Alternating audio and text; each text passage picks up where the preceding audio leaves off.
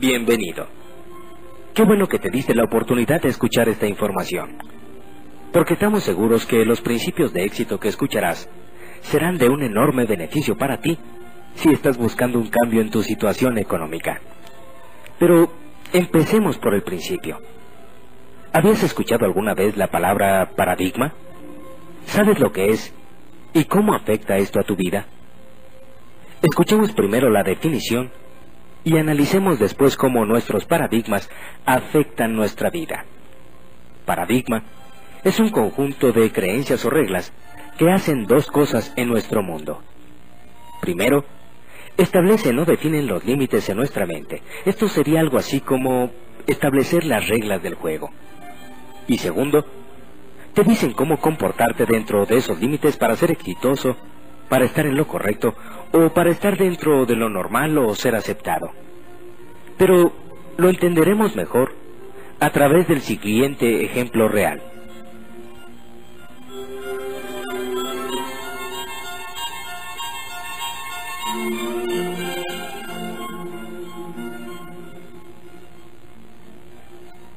En 1968, el país fabricante de relojes más poderoso del mundo era Suiza. Solamente este país tenía el 65% del mercado a nivel mundial. Para 1980, o sea, tan solo 12 años después, Suiza tenía únicamente el 10% del mercado. Hasta 1968, Suiza llevaba 60 años controlando el mercado. De hecho, ellos inventaron el reloj de pulsera. Tenían a 65 mil personas para la fabricación de relojes. Para 1980, esta cifra se redujo a tan solo 10.000 trabajadores de esta industria. La pregunta obligada aquí es, ¿qué sucedió?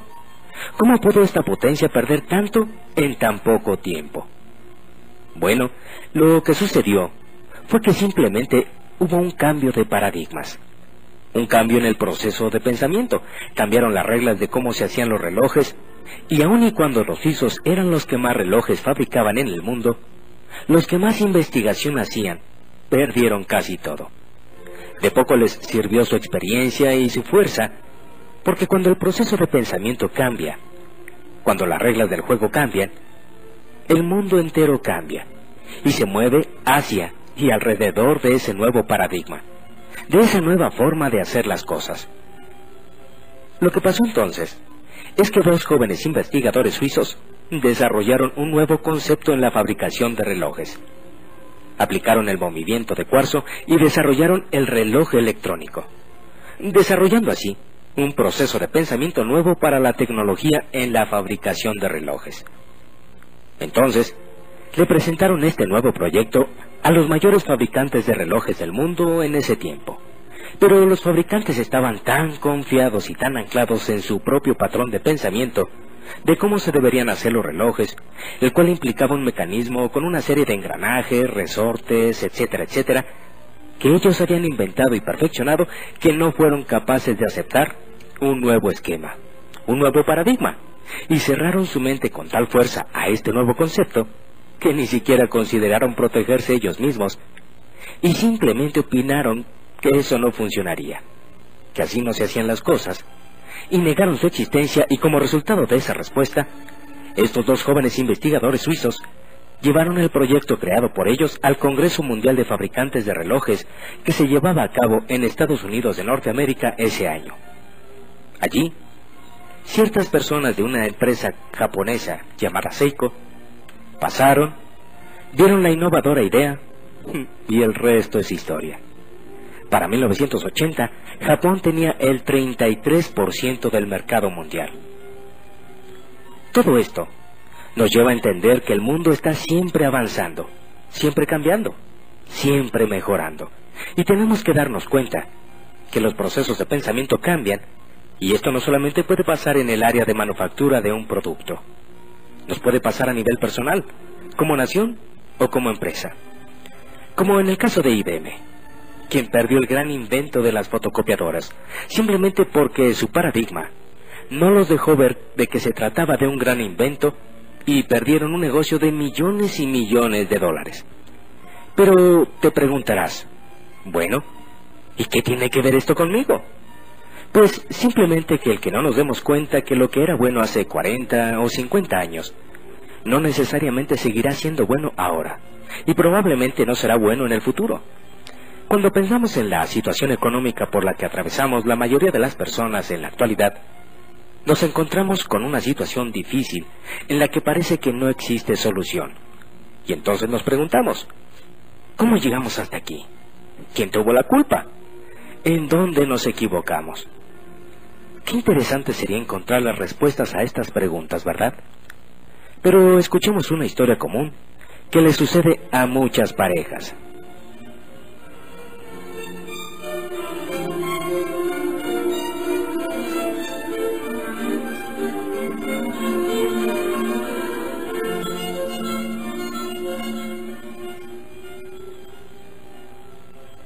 Alicia y Eduardo se conocen en la universidad, se enamoran y se hacen novios.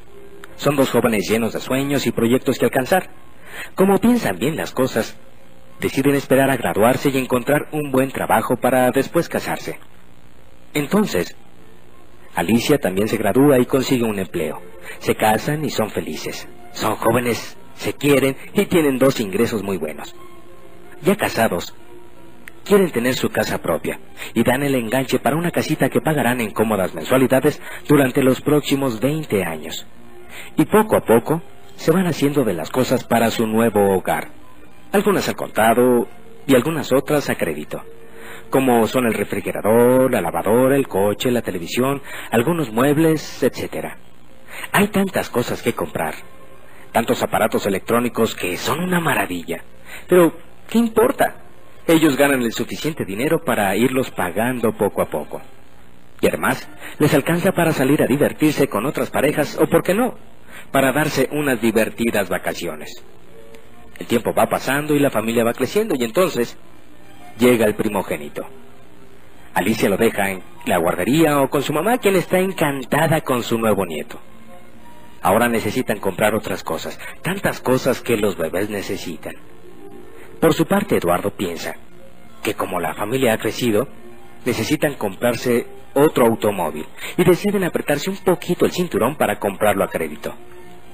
Dos años después, el primogénito estrena hermanito. Ahora Alicia sí tiene que dejar de trabajar porque ya hay dos niños que cuidar. Y así es que Alicia se siente frustrada mental y emocionalmente porque el problema es que cuando Alicia deja de trabajar, representa una disminución importante en los ingresos familiares. Además, los gastos han aumentado con la llegada de los hijos y todavía se tienen que seguir haciendo los pagos de la casa, los coches y ese tiempo compartido que compraron para darle a la familia su semana de vacaciones al año. En poco tiempo, y sin que se den cuenta, Eduardo y Alicia se han convertido en una familia más luchando por sobrevivir de la mejor manera posible, tratando de estirar el ingreso al máximo, trabajando todos los días, pero sin que el dinero les alcance. Sin darse cuenta, han caído en la trampa del trabajo. O como llama Robert Kiyosaki, el famoso escritor y empresario norteamericano, a esa situación en la vida, en la que trabajas y trabajas solo para seguir pagando las deudas, los créditos y los gastos de la casa sin más futuro que trabajar el próximo mes para poder seguir pagando lo que deben y no perderlo todo. Esta situación en poco tiempo genera gran frustración y desesperación en las personas, lo cual afecta su actitud y su comportamiento hacia sus seres queridos. Así que, gradualmente, y sin que lo noten, la relación sentimental de Alicia y Eduardo empieza a cambiar, y un día pasado los 35 años, se encuentran viviendo una vida que no les gusta obligados a trabajar para mantener a la familia y sin la relación de pareja que los hacía felices, viviendo tensos, preocupados y presionados económicamente, sin grandes sueños ni proyectos en su vida, pero con muchas necesidades y con un futuro realmente incierto. Esta historia es triste y desafortunadamente es más común de lo que nos imaginamos, con algunas pequeñas variantes, pero en esencia es igual.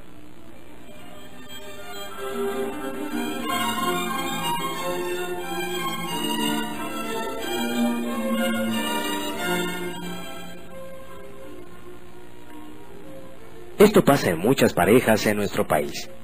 Es increíble darse cuenta cómo una situación tan simple como la de iniciar una vida en pareja puede convertirse en una situación de vida tan desmotivadora. Pero, ¿por qué es tan común esta historia en nuestros días? ¿Por qué el aspecto económico casi siempre es un problema en nuestras vidas? Pero sobre todo, ¿cómo podemos evitar caer en esta situación? O mejor aún, ¿cómo podemos salir de ella si es que ya la estamos padeciendo? Cuando me hacía estas preguntas, como si Dios mismo me enviara las respuestas, que honestamente creo y sé que así fue, conocí a Robert Kiyosaki. Robert Kiyosaki es un reconocido escritor y empresario norteamericano, multimillonario, que en tan solo cinco años pasó de ser desempleado y estar en bancarrota y convertirse en millonario, y aplicó una serie de principios y conocimientos que hoy en día comparte en sus libros y conferencias a través de todo el mundo, con el único fin de que aprendamos cómo salir de las trampas del trabajo para que podamos vivir más libres, más plenos y más felices. Robert Kiyosaki dice que la razón principal por la que las personas se estrangulan financieramente es porque pasan muchos años en la escuela estudiando cómo desarrollar sus habilidades profesionales para ganar más dinero, pero nunca aprenden nada de cómo manejar el dinero para hacer que ese dinero trabaje para ellos. Así de que, si estás cansado de trabajar y trabajar y trabajar solo para sobrevivir, y te gustaría tener un cambio importante en tu vida económica, seguramente te interesará escuchar la historia de Robert Kiyosaki y su papá rico y su papá pobre.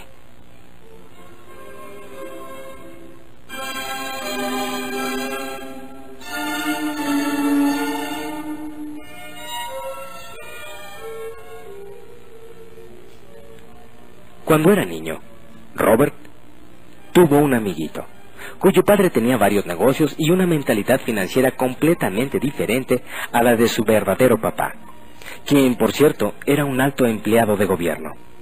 Desde los nueve años, Robert quería aprender cómo ser rico, y fue en esa búsqueda como empezó a recibir lecciones de su papá rico, que era así como él llamaba al padre de su amiguito, y así descubrió las diferencias en la manera de pensar de éste con su propio padre, quien aún teniendo maestría y doctorado, estaba lleno de deudas.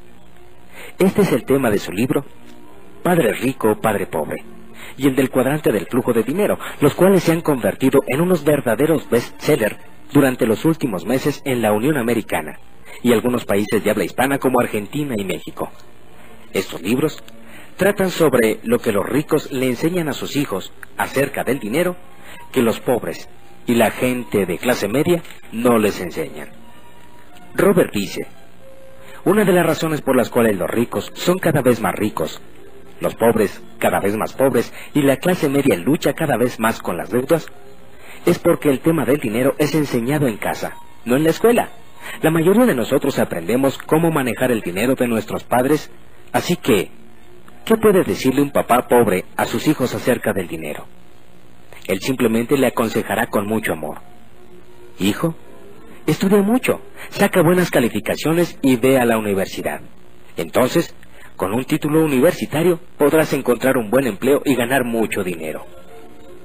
Aconsejar así a nuestros hijos es aconsejarles de la misma manera como lo hicieron nuestros padres. El mundo ha cambiado, pero el consejo no. Esto es mantenernos en un mundo nuevo y diferente con paradigmas viejos, que nos han colocado en una situación riesgosa y no nos hemos dado cuenta. El hijo o la hija tal vez se llegan a graduar con las mejores calificaciones, pero con una pobre programación y mentalidad financiera, las cuales fueron aprendidas en casa mientras el chico o la chica eran jóvenes. Y aún con una buena educación profesional, pero sin la capacidad de entender las finanzas y sin el conocimiento de cómo funciona el dinero, no estamos preparados para enfrentar el mundo de hoy, en el que se promueve más el gastar que el ahorrar. El tema del manejo del dinero no se enseña en las escuelas. Las escuelas se enfocan en las aptitudes escolares y profesionales, pero no en las habilidades financieras. Estas las adoptamos de lo que vimos en nuestras casas en la niñez. Los paradigmas, o patrones de pensamiento se heredan de una generación a otra. Los ricos transmiten los paradigmas de los ricos y los pobres los paradigmas de los pobres. Existen reglas sobre el dinero con las que juega el rico y existen reglas del dinero con las que juega el 95% restante de la población. Estas reglas, tanto las del rico como las del gente promedio, se aprenden en casa. Y fue porque Robert Kiyosaki tuvo la influencia de dos padres, el que pudo aprender de ambos. Tuvo que reflexionar acerca de los diferentes consejos que cada uno de sus padres le daba y haciendo esto, ganó un valiosísimo conocimiento acerca de lo que los pensamientos de una persona pueden hacer en su propia vida. Por ejemplo, el papá pobre tenía el hábito de decir, no lo puedo comprar. El papá rico, en cambio, prohibió esas palabras. Él insistía en que se debería de decir, ¿cómo lo puedo comprar? Una es una declaración y la otra es una pregunta. Una te saca automáticamente de la jugada y la otra te obliga a pensar. El papá rico le explicaba que al decir, no lo puedo comprar, la mente dejaba entonces el tema por la paz. Mientras que haciendo la pregunta, ¿cómo lo puedo comprar? La mente era puesta a trabajar. El papá rico era un fanático en cuanto a tener la mente trabajando y creía que decir automáticamente, no lo puedo comprar, era simplemente un signo de flojera mental. Otra diferencia se daba cuando el papá pobre recomendaba, Hijo, estudia mucho para que puedas encontrar una buena empresa donde trabajar. Mientras que papá rico decía, Hijo, estudia mucho para que puedas encontrar una buena empresa que comprar. Papá pobre decía, la razón por la que no soy rico, hijos, es porque los tengo a ustedes. Papá rico decía, la razón por la que tengo que ser rico es porque los tengo a ustedes, hijos. Papá rico animaba a la familia a hablar acerca del dinero y de negocios a la hora de la comida. Papá pobre tenía estrictamente prohibido hablar de esos temas a la hora de los alimentos. Papá pobre decía, en lo que se refiere al dinero, hijo, ve lo seguro, mételo al banco, no corras riesgos. Papá rico, en cambio, decía, aprende a evaluar y a manejar los riesgos, hijo, porque de eso tendrás grandes riquezas. Papá pobre creía que lo mejor en la vida era un buen empleo con buenas prestaciones y un buen plan de jubilación, mientras que papá rico creía en la total independencia financiera. Papá pobre luchaba por ahorrar unos pocos dólares cada mes. Papá rico simplemente creaba grandes inversiones. Papá pobre le enseñó a Robert cómo redactar un currículum impactante para lograr ser contratado en una buena empresa. Papá rico, en cambio, le enseñó cómo escribir planes de negocios y financieros para ser capaz de crear nuevas empresas. Papá Rico lo animaba a que estudiara para hacerse rico, que aprendiera cómo funciona el dinero y cómo hacer que el dinero trabajara para él. Yo no trabajo por dinero. Era una frase que repetía una y otra vez. El dinero trabaja para mí. Así que Robert Kiyosaki, a muy corta edad, tuvo que decidir los consejos de qué papá debería de seguir y tal vez utilizando una lógica simple de niño, durante los siguientes 30 años, aprendió de su papá rico los secretos que los ricos aplican en el manejo del dinero que la gente promedio no conoce. De tal forma que después de estudiarlos y de ponerlos en práctica, hoy por hoy, Robert Kiyosaki es un hombre multimillonario retirado que se dedica a compartir con quienes estén dispuestos a aprender estos secretos. Y hoy queremos compartir contigo los secretos de Robert Kiyosaki porque estamos seguros que si tú aplicas estos secretos acerca de cómo manejar el dinero, podrás tener un cambio muy significativo en tu economía personal.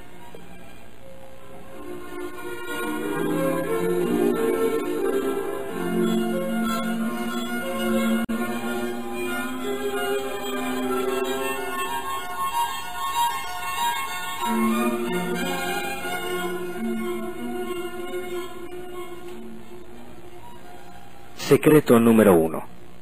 Los ricos conocen la importancia de invertir tiempo y dinero en desarrollar su inteligencia financiera. Robert Kiyosaki dice que existen dos tipos de aptitudes. Las aptitudes escolares y profesionales, que son las que aprendemos en la universidad, en las maestrías o en la experiencia laboral. Y la inteligencia financiera, que es conocer y aplicar las reglas de cómo hacer que el dinero trabaje para ti. La inteligencia financiera es el proceso mental a través del cual resolvemos nuestros problemas financieros. Kiyosaki dice que la gente promedio se enfoca en obtener y perfeccionar las aptitudes escolares y profesionales para trabajar por dinero, mientras que los ricos se enfocan en las aptitudes y habilidades financieras para hacer con esos conocimientos que el dinero trabaje para ellos. Así que si quieres ser rico, tienes que aprender a desarrollar tu inteligencia financiera. Un ejemplo simple de inteligencia financiera es conocer y entender perfectamente la diferencia entre un activo y un pasivo. Y tú podrás pensar que eso más que inteligencia financiera es una tontería y muy aburrido. Pero créelo, no lo es. No si lo entiendes como lo entienden los ricos. Para un rico, un activo es algo que pone dinero en tu bolsa, mientras que un pasivo es algo que saca dinero de tu bolsa. O visto de otra forma, si por alguna razón tú dejaras de trabajar, un activo es algo que genera ingresos que te alimentan, mientras que un pasivo es algo que se come tu dinero y te lleva a la quiebra. Y créeme, que entender esto puede traer una enorme diferencia en tu vida. Eh, por ejemplo, la gente rica se dedica toda su vida a comprar activos, tales como negocios, propiedades, inversiones, para hacer que el dinero trabaje para ellos y que estos activos pongan dinero en sus bolsillos, mientras que la gente pobre y la de la clase media se dedican a comprar cosas a crédito, creyendo que están invirtiendo en activos aunque sean suyos hasta dentro de 5, 10 o 20 años. Y estas compras, que en realidad son pasivos, les sacan dinero de sus bolsillos mes a mes durante toda la vida. Y esta es la mejor manera de ahorcarse financieramente. Y todo por no entender la diferencia entre un activo y un pasivo. Este simple conocimiento crea una enorme diferencia en los ingresos de los ricos y los pobres.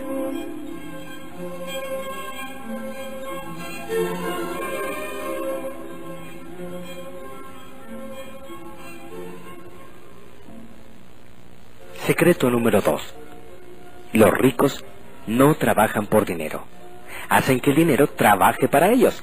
La gente promedio cree que es su profesión lo más importante en la vida porque es allí donde trabajan por dinero y generan sus ingresos y dedican los mejores años de su vida a trabajar y a tratar de perfeccionar sus habilidades profesionales con maestrías, cursos, diplomados, buscando siempre cómo ganar más dinero.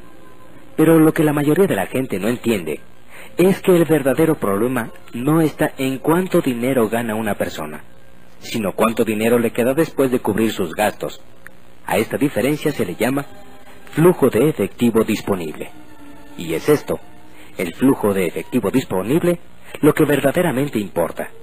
Porque si tu flujo de efectivo es mínimo o incluso negativo, no importa cuánto ganes, qué puesto tengas o cuánto trabajes, tus problemas económicos continuarán, a menos que encuentres la manera de generar ingresos adicionales para incrementar tu flujo de efectivo disponible.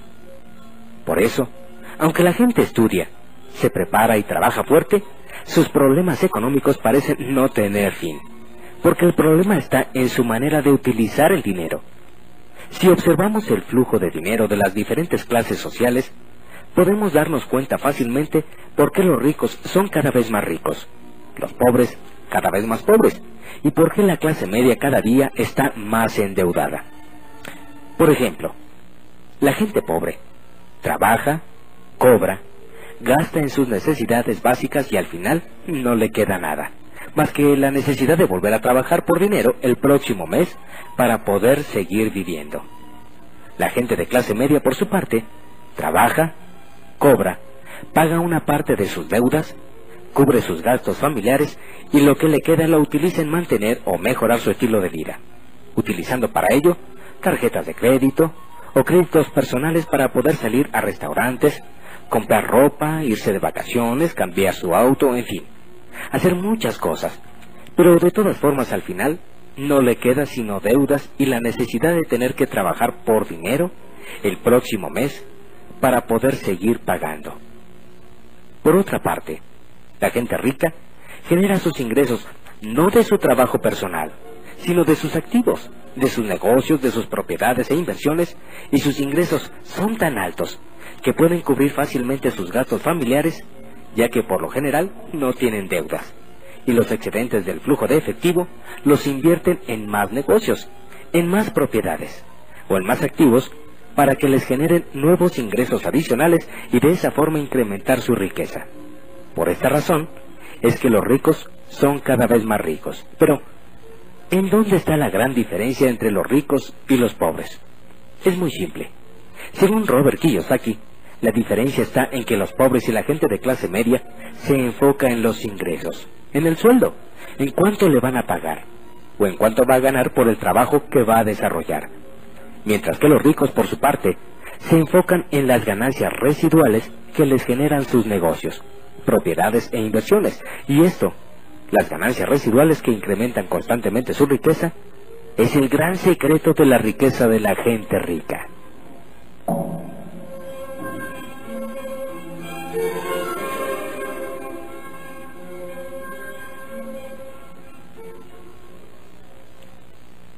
Así que, según Kiyosaki, ser pobre es una elección, ya que si lo que ganas en tu trabajo decides gastarlo inmediatamente en cosas para tu casa, para tu persona o tu familia, está bien, es tu decisión, pero tienes que tener muy claro que si haces eso, tendrás problemas económicos toda tu vida.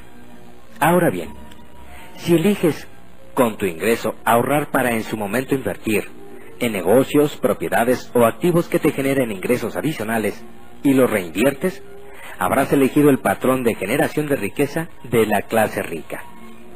Por otra parte, si eliges comprar un auto a crédito, irte de vacaciones a crédito o comprar una casa nueva a crédito, estarás eligiendo ser de la clase media con un estilo de vida basado en las deudas que te mantendrá trabajando por dinero por el resto de tu vida. Así que el consejo de Kiyosaki es que te mantengas trabajando, reduzcas al máximo posible tus gastos y empieces a ahorrar por lo menos el 10% para que empieces a invertir en negocios, propiedades y activos para que empieces a hacer que el dinero trabaje para ti, en lugar de tener que trabajar toda la vida por dinero. Así que entre más pronto olvides que necesitas un empleo y un salario para vivir, tu vida será más fácil y abundante porque el mundo está lleno de excelentes oportunidades para iniciar negocios todos los días.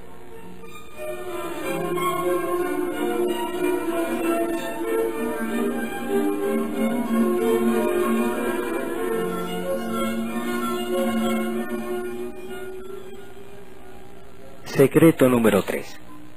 Los ricos son dueños de su propio negocio. Existen dos aspectos de vital importancia entender si quieres llegar a ser rico. Uno, la gente que genera ingresos de su profesión trabaja por dinero. Y dos, la gente que genera ingresos de un negocio o de un activo hace que el dinero trabaje para él.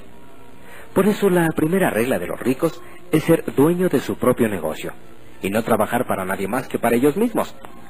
¿Te has preguntado alguna vez quién se beneficia de tu trabajo?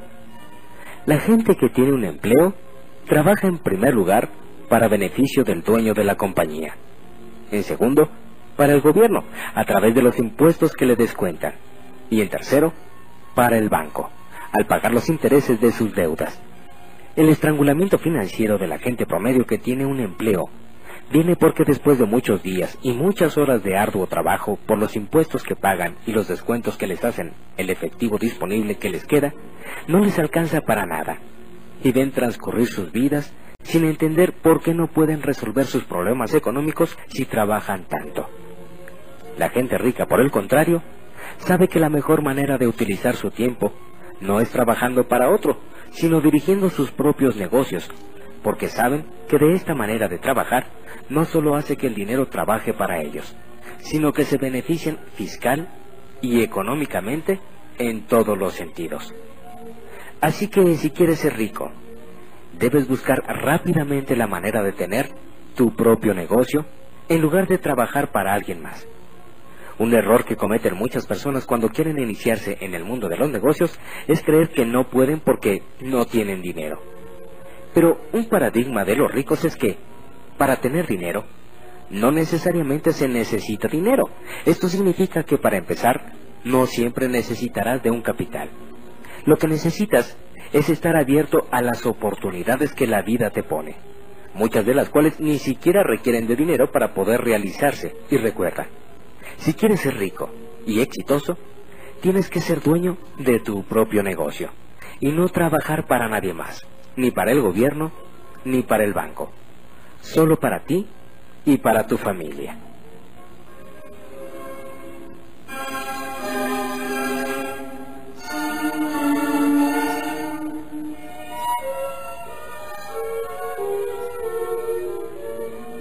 Secreto número 4. Los ricos tienen seguridad financiera y no pagan tantos impuestos.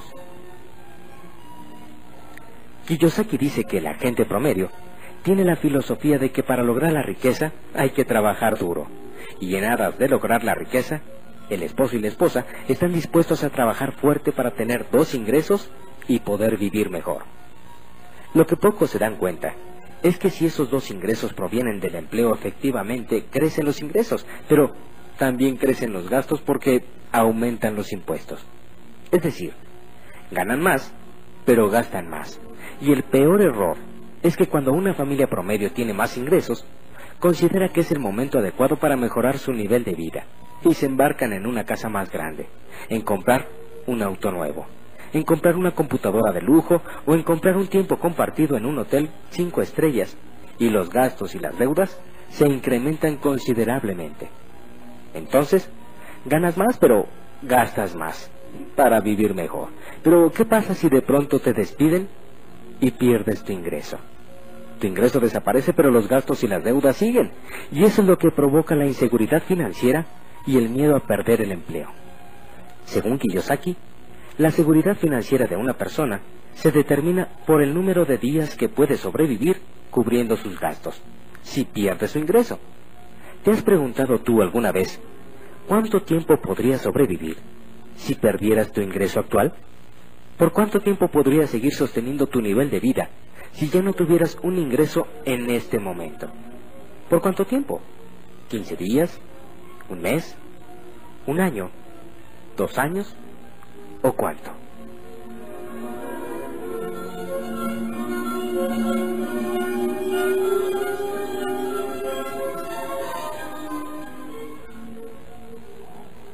Lo que los ricos hacen para tener seguridad financiera es invertir en negocios, propiedades y activos que generan ganancias residuales. Y entonces, aunque pierdan su ingreso personal, sus activos siguen trabajando para ellos. Por lo tanto, siempre tienen seguridad financiera, porque su ingreso no depende de ellos, sino del rendimiento de sus activos. Por otro lado, es importante saber que como dueño de tu propio negocio, siempre tendrás ventajas fiscales que los empleados no tienen. Por eso, aunque los ricos ganan más dinero, en porcentaje pagan menos impuestos sobre sus ingresos que los empleados. Y analicemos el porqué. Fíjate, un empleado trabaja, le pagan, le descuestan sus impuestos, el seguro social, etc. Y lo que le queda es lo que puede gastar. Cuando eres dueño de tu propio negocio o tienes propiedades, entonces tus activos te generan una ganancia. Y antes de declarar tus impuestos, puedes deducir la mayoría de tus gastos y luego pagar tus impuestos. Por ejemplo, un empleado gana, le deducen los impuestos y luego con lo que le queda se va de vacaciones paga sus boletos de avión, el hotel y las comidas. Mientras tanto, un dueño de negocio gana de sus negocios y de sus activos. Se va de viaje y al regresar deduce los boletos de avión, del hotel, las comidas y después paga los impuestos. Así que, como podrás darte cuenta, te conviene de todas maneras ser dueño de tu propio negocio.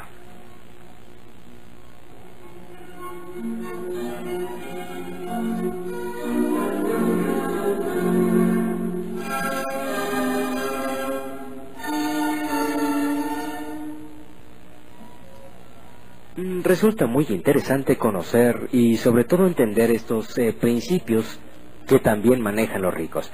Pero lo más importante es cómo podríamos aplicar todo esto a nuestra propia vida.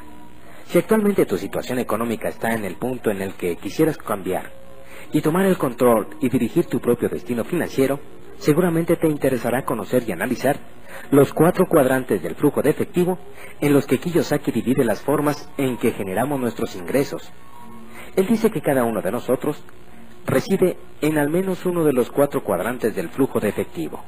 Lo que determina cuál es el nuestro es de dónde proviene nuestro ingreso principal. Muchas personas reciben su dinero en la quincena, esto es, de un empleo, mientras que otras son autoempleados, es decir, trabajan para ellos mismos. Algunos más ganan dinero de los negocios que poseen y los menos de las inversiones que han hecho. Entonces, los cuatro cuadrantes son, uno, el de los empleados. Son los que generan sus ingresos trabajando para otros. Dos, el de los autoempleados. Estas son las personas que generan sus ingresos trabajando para ellos mismos. Tres, el de dueño de negocios con sistema. Estos tienen un sistema y por lo tanto tienen personal trabajando para ellos. Y cuatro, son los inversionistas. Son los que generan sus ingresos de las utilidades de sus inversiones. Robert Kiyosaki dice que si quieres ser libre financieramente, debes de saber en cuál cuadrante generas tus ingresos y estar consciente de sus ventajas y desventajas para, en su caso, decidir moverte a otro cuadrante en el que se ofrezcan mejores alternativas.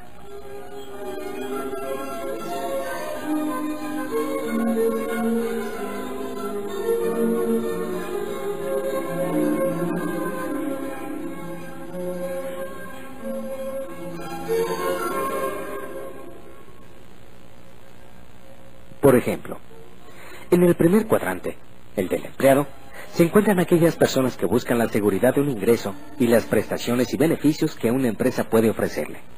Esto es muy cómodo porque no tiene ningún riesgo. Si la empresa le va bien o le va mal, a los empleados no les interesa porque de todos modos cobran. Sin embargo, el sueldo y el trabajo no siempre son lo que uno está buscando. Y aunque ofrecen seguridad y comodidad, el empleo tiene una enorme trampa, la edad. Supongamos que una persona se gradúa, estudia un diplomado y decide empezar a trabajar. Al principio, el trabajo le parecerá excitante, la paga muy buena y considerará maravillosa la empresa. Pero al paso de los años, pagan ya no será suficiente. El trabajo se le hará aburrido, se dará cuenta de que hay ascensos en la empresa y que a él no se le ha tomado en cuenta tendrá desacuerdos con su jefe y entonces buscará cambiarse a una empresa que le pague más, que tenga mejores prestaciones, que tenga un ambiente de trabajo más agradable y puede ser que encuentre nuevamente el trabajo perfecto. Y así estará muy contento, pero tres o cuatro años más tarde se repetirá el mismo proceso. Y así irá cambiando de empresa a empresa, buscando siempre mejores condiciones de trabajo y probablemente le será fácil conseguirla, porque es joven, es inteligente, tiene una buena preparación y una buena experiencia de trabajo. Pero desafortunadamente el tiempo no pasa en vano. Y cuando cumple 35 o 40 años y quiere volver a hacer lo mismo porque la familia ha crecido, el dinero ya no le alcanza y el trabajo ya no le gusta. Ya no le será tan fácil volver a encontrar un mejor empleo. Ahora, gente más joven y mejor preparada está ocupando los puestos que antes él obtenía. Y ahora, debido a la necesidad de trabajar por dinero, por los muchos compromisos y deudas que contrajo durante los últimos años, tendrá que trabajar durante muchos años más, en una empresa que probablemente ya no le guste, aceptando un sueldo que tal vez ya no le alcance y que difícilmente le van a aumentar. Así que, como podemos ver, según la experiencia de Kiyosaki, el cuadrante del empleo no es la mejor opción si buscamos verdaderamente mejorar nuestra posición financiera.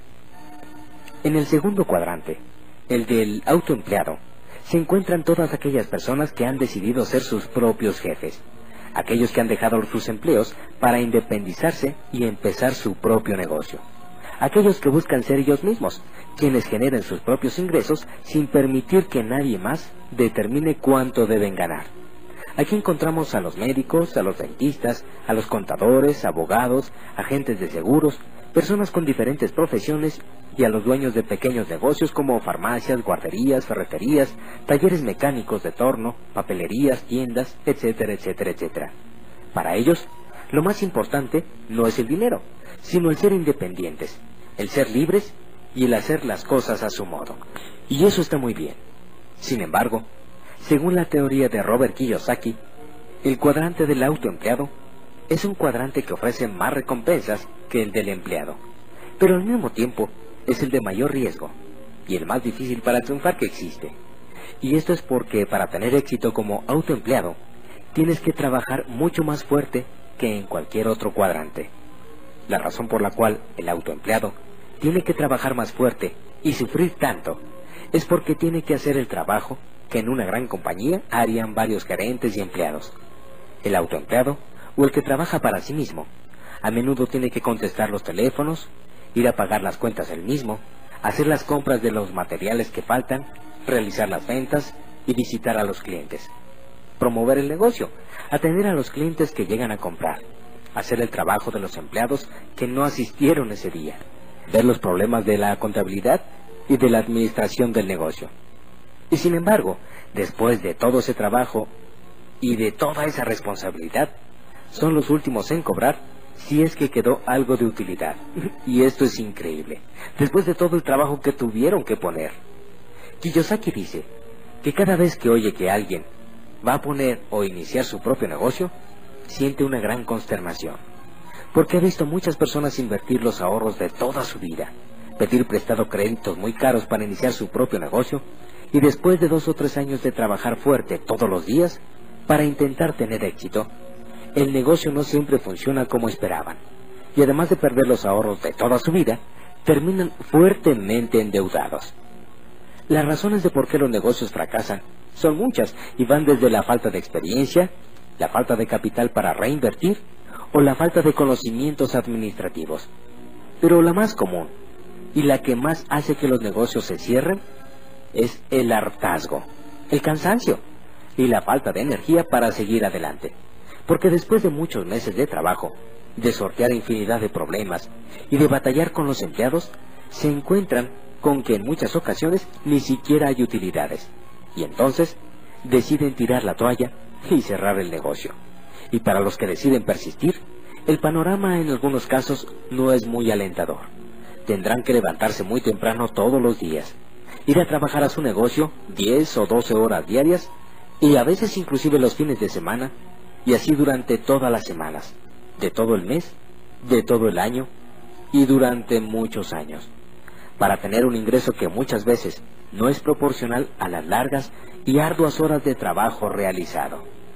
Pero en este cuadrante también existen personas que triunfan y son aquellas que tienen la capacidad de crecer para pasar de pequeño a gran negocio y obtener excelentes ingresos, o aquellos que levantan su negocio rápidamente y en dos o tres años cuando tienen más éxito, lo venden antes de que pueda decaer. Los demás tendrán que trabajar más que nadie para obtener un ingreso apenas suficiente para vivir.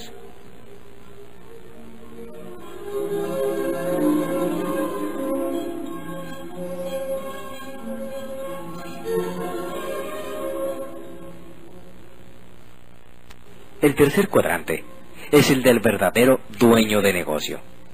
El dueño de negocio se diferencia del autoempleado en que él, además de ser el dueño del negocio, es dueño de un sistema de negocio probado, a través del cual opera su negocio y tiene gente calificada que trabaja con él y que hace que el sistema corra eficientemente, sin que el dueño tenga que estar presente. Es decir, que mientras el autoempleado requiere de su trabajo personal para generar ingresos, porque si él no está, no hay ingresos, el dueño de negocio con sistema se puede retirar. Y cuando regrese, su negocio no solamente no desapareció, sino que es más grande y rentable que cuando se fue, porque hay un sistema que lo respalda y lo hace funcionar. Por lo tanto, el dueño de negocio con sistema puede tener uno, dos, cinco o diez negocios, y a pesar de no trabajar mucho personalmente, puede generar enormes ganancias, gracias al sistema del que es dueño. Y ese sistema es el que hace la gran diferencia. Esta diferencia es clara, porque una persona del cuadrante de autoempleado, aunque piensa que es dueño de un negocio, realmente es dueño de un empleo. Porque si él se va de vacaciones, el ingreso se va con él. Mientras que, por el contrario, el dueño de negocio con sistema puede irse de vacaciones por largas temporadas y al regresar, encontrará un negocio más grande y rentable que el que dejó. El autoempleado o el que cree que tiene un negocio propio, si hace lo mismo, lo más seguro es que cuando regrese ya no encuentre el negocio porque él mismo era el sistema. Por eso, él no se puede alejar, porque entonces nada funcionaría. Entonces, él no es dueño de un negocio, el negocio es dueño de él. Tomemos el ejemplo del médico. Un médico pasa años en la escuela y después pasa muchos años practicando, hasta que está listo para trabajar y abre su consultorio. Tú, como su paciente, cuando te enfermas vas con él, él te cura, tú estás contento y entonces lo recomiendas con todos tus conocidos que lo van a ver. Casi siempre, el médico lo hace todo por sí mismo. El problema es que si el médico se va de vacaciones, también se va su ingreso. Los dueños de negocio con sistema, por el contrario, se pueden ir de vacaciones o desarrollar otros negocios sin problemas, porque tienen un sistema, no un trabajo. Si el dueño de negocio con sistema se va de vacaciones, el dinero sigue llegando. Y esto es en lo que debemos enfocarnos si queremos iniciar un negocio. Robert Kiyosaki dice que en el mundo existen miles de oportunidades para hacer negocio, pero que el éxito o fracaso de la elección depende de la forma en que analicemos la oportunidad. Por ejemplo, una persona con mentalidad de empleado o de autoempleado, cuando analiza una oportunidad de negocio que él analiza, son los productos o servicios que se van a vender en el negocio, cuánto valen, cómo están con respecto a la competencia, cuál es el mercado potencial.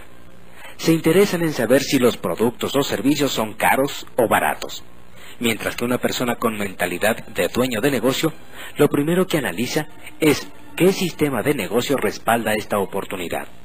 El dueño de negocio del cuadrante 3 necesita saber si es un negocio probado o si solo es algo que puede funcionar muy bien porque lo vio en otra ciudad o en otro país. El dueño de negocio del cuadrante 3 analiza si existe una organización y una infraestructura que lo respalde ¿O solo es la imaginación de alguien creyendo que con este negocio va a ganar mucho dinero? Y para clarificar la importancia de tener un sistema aprobado, Kiyosaki pone el ejemplo de McDonald's y les pregunta a sus estudiantes, ¿tú crees que tú personalmente pudieras hacer una hamburguesa mejor que la de McDonald's? Todo el mundo contesta que por supuesto que puede hacer una hamburguesa mucho más rica que la de McDonald's. Entonces, Kiyosaki pregunta, ¿y ahora? ¿Tú crees que tú personalmente pudieras crear un sistema de negocio mejor que el de McDonald's? Obviamente no. Algunas personas notan la diferencia inmediatamente y otras no. Depende de en qué cuadrante residan. Si en el 1 o el 2, que es el empleado y autoempleado, cuyo enfoque es el de un mejor producto, o en el 3 o 4, dueño de empresa con sistema e inversionista, cuyo enfoque es el de un sistema de negocio. Obviamente, un mejor producto no te hace más rico. Si así fuera, cualquiera podría tener una cadena de restaurantes exitoso, vendiendo hamburguesas mucho mejores que la de McDonald's. Lo que realmente te hace rico es un sistema de negocios exitoso, como el de McDonald's. De hecho, hoy en día existen miles de nuevas ideas, millones de personas con excelentes productos que nos ayudan a estar mejor cada día millones de productos y servicios más económicos, pero muy poca gente sabe cómo construir un excelente sistema de negocios. Bill Gates de Microsoft, por ejemplo, no creó un gran producto. Él le compró el producto a otra persona y entonces creó un sistema de negocios global muy poderoso alrededor de él. Te contaré una breve historia que te dejará más clara la diferencia entre un negocio con sistema y un negocio sin sistema.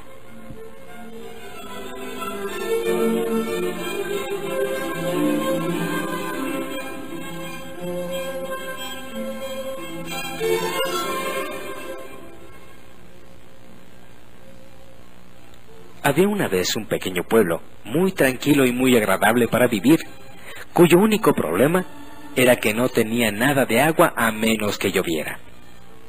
Para resolver este problema de una vez por todas, los ancianos del pueblo decidieron poner a concurso el contrato para el abastecimiento de agua regular al pueblo. Dos personas se propusieron para dicha tarea y los ancianos del pueblo decidieron darle el contrato a los dos, pues ellos pensaban que un poco de competencia mantendría los precios bajos y aseguraría un buen abastecimiento de agua. El primero de las dos personas que ganó el contrato, Manolo, inmediatamente corrió, compró dos cubetas de acero galvanizado y empezó a recorrer el camino que distaba dos kilómetros hasta el lago más cercano acarreando cubetas de agua. Manolo empezó a ganar dinero inmediatamente puesto que trabajaba desde muy temprano por la mañana y hasta la noche llevando agua desde el lago. Y entonces las vaciaba en el tanque de concreto que había en el pueblo ya construido. Cada mañana se levantaba muy temprano antes que las demás personas del pueblo para garantizar que iba a haber agua para todos cuando la necesitaran. Este era un trabajo duro, pero él estaba contento de estar ganando dinero y de tener uno de los dos contratos exclusivos para ese negocio. El segundo contratista ganador, Jaime, se desapareció por un tiempo.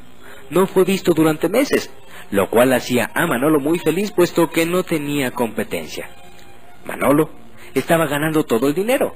Jaime, en lugar de comprar dos cubetas para acarrear agua y competir con Manolo, había escrito un plan de negocios había creado una corporación, había encontrado cuatro inversionistas y había empleado a un profesionista para hacer el trabajo y regresó seis meses después con una compañía constructora. En el plazo de un año, el equipo de Jaime había construido una gran tubería de acero inoxidable que conectaba al pueblo con el agua. En la gran celebración e inauguración, Jaime anunció que su agua era más limpia que la de Manolo Jaime sabía que había quejas acerca de lo sucio del agua de Manolo, y Jaime también anunció que podía abastecer de agua al pueblo las 24 horas del día, siete días a la semana. Manolo solamente entregaba agua entre semana, porque no trabajaba los fines de semana. Entonces Jaime anunció que él iba a cobrar 75% menos del precio que tenía Manolo por esta fuente de agua más confiable y de mayor calidad. El pueblo entero aplaudió y gritó y corrió a hacer fila para comprar el agua de Jaime. Entonces Manolo, para poder competir, bajó inmediatamente sus tarifas en un 75% y compró dos cubetas más. Le añadió tapa a las cubetas y empezó a cargar cuatro cubetas por viaje. Para ofrecer un mejor servicio, Manolo contrató a sus dos hijos para que le ayudaran en su horario nocturno y los fines de semana. Cuando sus hijos regresaban a la universidad, Manolo les decía, dense prisa en volver hijos, porque algún día este negocio será de ustedes. Por algún misterio de la vida, los hijos de Manolo nunca volvieron. Eventualmente Manolo tuvo que contratar a otros empleados y empezó con problemas sindicales. El sindicato demandaba más incrementos salariales, mejores beneficios y quería que sus miembros acarrearan una sola cubeta a la vez. Jaime, por otro lado, se dio cuenta de que si su pueblo había necesitado agua, seguramente habría otros pueblos en las mismas condiciones. Así que Jaime reescribió su plan de negocios y se fue a vender su sistema de abastecimiento de agua limpia, a bajo costo y alta calidad a otros pueblos y ciudades en todo el mundo. Jaime solo ganaba un centavo por cubeta de agua entregada, pero él entregaba millones de cubetas de agua cada día, y todo el dinero se iba a su cuenta bancaria. Jaime había desarrollado una tubería que lo abastecía de dinero a él mismo, así como abastecía de agua a los pueblos y ciudades. Jaime vivió feliz desde entonces y Manolo trabajó duramente por el resto de su vida y tuvo problemas financieros y laborales. A veces es bueno preguntarse, ¿estoy construyendo una tubería o estoy acarreando cubetas? ¿Estoy trabajando duro o estoy trabajando inteligentemente? ¿Y tú? ¿En tu negocio? ¿Estás trabajando duro o estás trabajando inteligentemente?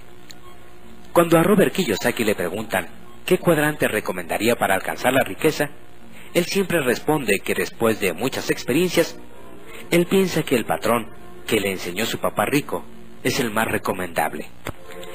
El mismo que siguieron por su cuenta Ross Perot y Bill Gates el cual consiste en pasar del cuadrante 1 o 2, donde sea que uno esté, al tercer cuadrante, el de dueño de negocio con sistema. Inclusive dice que no es necesario dejar de ser un cuadrante para poder empezar a participar en otro. Así que, Si tú quieres convertirte en un verdadero dueño de negocio y ganar todo el dinero que tú quieras, tu objetivo es que lo más pronto posible compres o desarrolles un negocio con sistema. Yo pienso, dice Kiyosaki, que la mejor manera de iniciar tu camino hacia una verdadera libertad financiera es iniciarte dentro del cuadrante del de dueño de negocio con sistema. Para lo cual, debes saber que solo existen en el mundo tres tipos de negocio con sistema. El primero es el de las grandes corporaciones tradicionales, donde uno desarrolla, a prueba y error, su propio sistema, hasta consolidarlo para después expandirlo por todo el mundo. El segundo son las franquicias, donde uno compra un sistema ya desarrollado. El tercero es el network marketing, también llamado multinivel, donde tú compras y participas en un sistema ya existente. Cada uno de estos tres negocios con sistema tiene sus debilidades y fortalezas, aunque finalmente cada uno hace lo mismo. Si son operados adecuadamente, cada sistema proporciona un flujo estable de dinero sin mucho esfuerzo físico de parte del dueño, una vez que está funcionando y creciendo. Robert Kiyosaki dice que una de las enseñanzas más grandes que su papá rico le dio fue la siguiente. La única diferencia entre una persona rica y una persona pobre es lo que hacen ellos en su tiempo libre. La gente rica siempre está ocupada haciendo nuevos negocios. Si tú decides ocupar tu tiempo libre en hacer nuevos negocios y generar ingresos residuales adicionales, habrás iniciado el camino para lograr tu libertad financiera y ser libre de una vez y para siempre de la trampa del trabajo. Después de estar en contacto con toda la enseñanza de Robert Kiyosaki, es sorprendente darse cuenta lo poco que sabemos respecto a un tema que impacta en nuestras vidas día con día, y lo ilógico que es tratar de mantenerse a flote y prosperar financieramente con esta falta de conocimientos al respecto. Realmente el desarrollo de una vida sana financieramente hablando no debería de ser tan complicado como lo vamos haciendo en el transcurso de nuestras vidas. Hay muchas cosas que Kiyosaki enseña. Si en verdad tienes interés de conseguir su material, la persona que te proporcionó esta información te puede ayudar a ello. Y aún más, pídele que te invite a una de las conferencias que de forma gratuita se están llevando a cabo sobre cómo salir de las trampas del trabajo y alcanzar la libertad económica. Seguramente nos agradará compartir contigo el resto de la información. Y recuerda que solo tenemos miedo a lo desconocido. Y para muchos, el tema de la libertad financiera es un tema que desconocen. Muchas gracias por tu atención.